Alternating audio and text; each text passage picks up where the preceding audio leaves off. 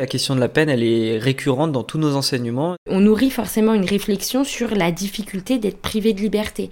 J'étais donc avec un surveillant et d'un coup on entend sur son talkie-walkie qu'il y a un incident euh, qui survient dans un des quartiers de la prison. Être au quotidien avec euh, les personnels de l'administration pénitentiaire, en plus en uniforme avec eux, il y a des temps un peu off où on peut discuter, où ils vont nous raconter leur journée.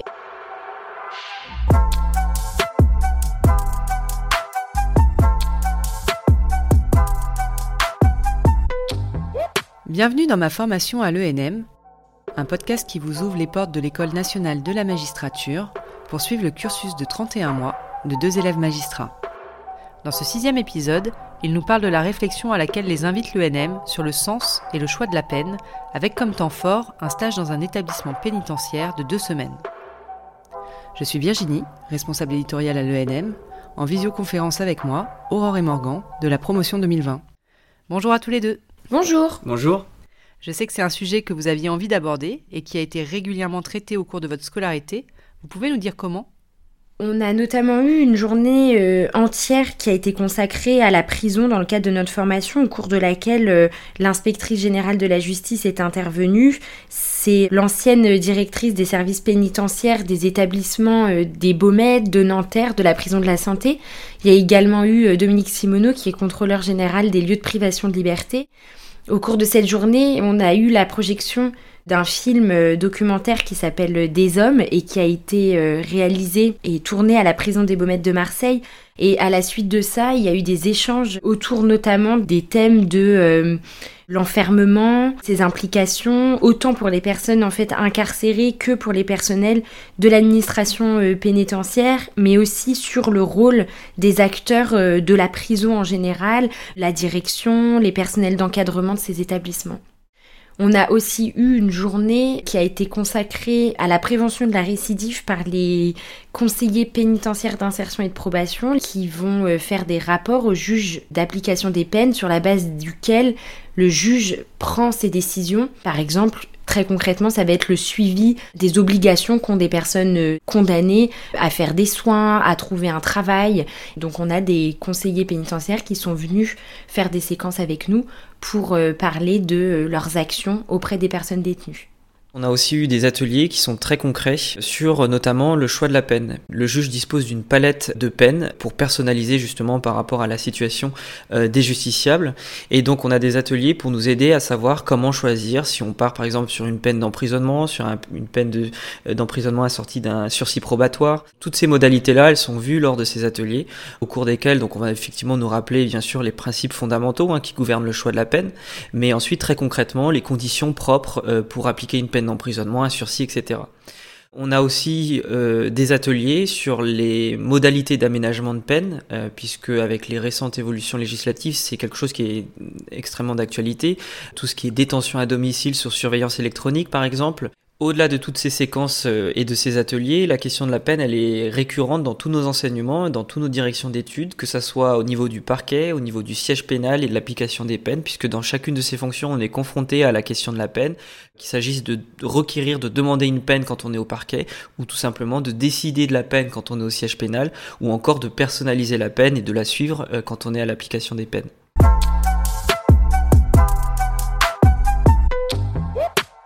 Je ne sais pas si vous y avez participé, ni même si ça a pu être maintenu dans le contexte de la crise sanitaire, mais euh, chaque année, une partie des auditeurs de justice se rendent à l'ENAP, c'est l'École nationale d'administration pénitentiaire, dans le cadre des semaines d'échange avec les autres écoles de service public. Malheureusement, cette année, ça n'a pas pu se maintenir à cause de la crise sanitaire. Pour autant, on a quand même eu des interventions de membres de l'École nationale de l'administration pénitentiaire au cours de notre formation, et ce qui nous a permis de nous donner quand même un bon aperçu du travail euh, euh, de l'ENAP.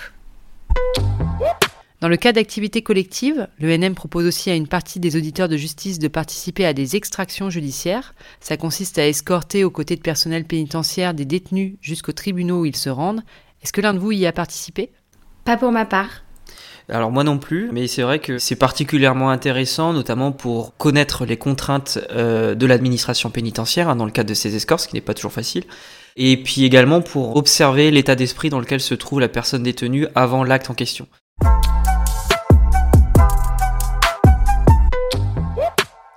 Vous allez maintenant nous raconter un temps fort de votre formation, votre stage pénitentiaire de deux semaines. Vous étiez déjà allé dans un établissement pénitentiaire? Alors j'ai été déjà allé dans le cadre euh, de précédents stages, euh, notamment le stage avocat, puisque donc avec l'avocat on était allé au parloir euh, rendre visite à un des clients pour discuter d'une affaire en vue de son audience de jugement. De mon côté, avant le stage pénitentiaire, j'étais déjà allée euh, une fois en visite, c'était au cours de mon master 2, donc avant de rentrer à l'école, euh, à la maison d'arrêt de Bordeaux-Gradignan. On avait euh, visité la prison sur, sur une après-midi, donc j'avais déjà vu, mais sur un temps assez court, ce qu'était une, une maison d'arrêt. Ce n'était donc pas totalement une première. Vous avez été préparé à cette immersion dans le milieu carcéral? Une formatrice en fait de l'ENAP est venue nous, nous euh, faire euh, toute une présentation de comment fonctionnent en général les établissements pénitentiaires, nous donner des indications sur euh, les consignes de sécurité, nous présenter aussi une journée type dans l'administration pénitentiaire, donc pour les surveillants pénitentiaires, et un peu en fait nous faire un aperçu pour qu'on ait les bases en arrivant avant ce stage. Pendant ce stage, vous avez endossé un uniforme de surveillant. Ça permet une meilleure immersion? Oui, totalement. On a les habits d'un surveillant pénitentiaire de la tête aux pieds, donc euh, le pull, le pantalon, les chaussures. Donc ça permet effectivement une meilleure immersion et de se sentir euh, un peu plus à sa place dans ce stage, de nous donner peut-être une certaine légitimité aussi, même si euh, bien évidemment on n'a pas les compétences d'un surveillant pénitentiaire. On les suit effectivement de jour comme de nuit. On peut commencer alors d'abord très tôt le matin pour euh, débuter euh, les rondes. Et puis on a également des hum, programmes de nuit, en tout cas des petites nuits où on commence un peu plus tard le soir. C'est très différent du jour. Et en tout cas, on, voilà, on a plusieurs temps forts. On a effectivement euh, les inspections, par exemple des barreaux des cellules, où le surveillant pénitentiaire va taper dans les barreaux des cellules pour savoir s'il n'y a pas de tentative d'évasion, par exemple, les fouilles de cellules, et puis plus généralement les rondes qui sont faites, la distribution des repas, etc. Je pense en particulier à un souvenir marquant. Alors, ça peut paraître un peu banal pour un, dans le quotidien d'un surveillant pénitentiaire, mais ça l'est peut-être un peu moins pour un auditeur de justice qui est en immersion. Je pense par exemple à une fois où j'étais donc avec un surveillant et d'un coup on entend sur son talkie-walkie qu'il y a eu un incident euh, qui survient dans un des quartiers de la prison. En fait, c'était des violences qui avaient été commises entre deux, détenus et euh, il a fallu donc il y avait une alerte en fait euh, un peu générale où tous les surveillants qui sont dans ce secteur-là doivent accourir sur les lieux de l'incident et donc il y a une petite montée d'adrénaline puisque voilà on court avec on ne sait pas trop ce qui va se passer, et puis il faut après gérer, une fois qu'on est sur place, savoir gérer cet incident. Donc voilà, ça fait partie des, souvenirs marquants euh, de, ce stage. Et puis en plus, quand on revient du stage pénitentiaire, on a une journée qui est consacrée à faire un peu une sorte de débriefing de ce qu'on a vu, de ce qu'on a pensé de notre stage pénitentiaire. Et là, c'est l'occasion d'en parler euh, avec euh, nos profs à l'école et avec nos autres co-éditeurs qui, eux aussi, ont pu voir des choses comme ça en stage être au quotidien avec euh, les personnels de l'administration pénitentiaire, en plus en uniforme avec eux et de suivre leur quotidien, il y a des temps un peu off où on peut discuter, où ils vont nous raconter leur journée, leur relation avec les détenus et euh, leurs difficultés, et où aussi ils vont beaucoup nous interroger sur le rôle du magistrat, sur le rôle du juge de l'application des peines, mais aussi sur le rôle de ceux qui décident de la peine, donc qui envoient les personnes tout simplement euh, en prison, et ils vont aussi beaucoup nous demander comment on choisit les peines, comment on les suit après. Donc en fait, c'est dans les deux sens. Nous, on va les interroger sur leur quotidien et eux vont nous interroger sur notre fonction.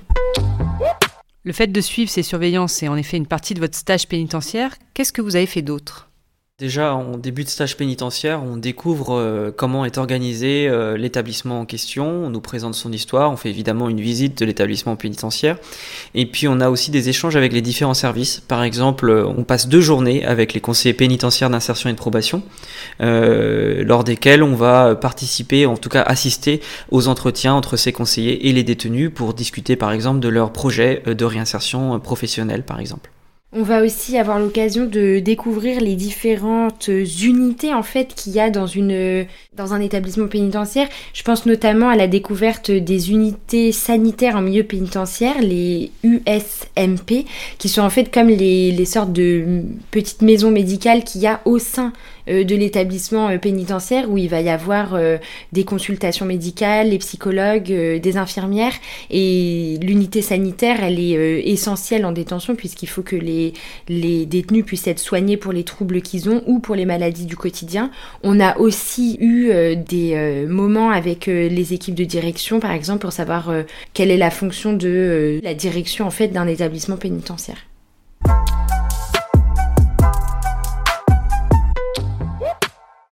C'était quoi l'objectif de ce stage? Qu'est-ce que vous retenez de cette immersion concrète dans l'univers carcéral au regard de votre futur métier de magistrat? De mon côté, ce que j'en retiens, c'est que c'était en fait une approche concrète de ce que c'est la privation de liberté, sachant que la, peine d'emprisonnement, c'est euh, la première sanction à laquelle on peut penser, je parle d'une manière générale, pas seulement le magistrat, et le fait d'être en stage en prison permet de se rendre compte de ce que ça signifie que la privation de liberté.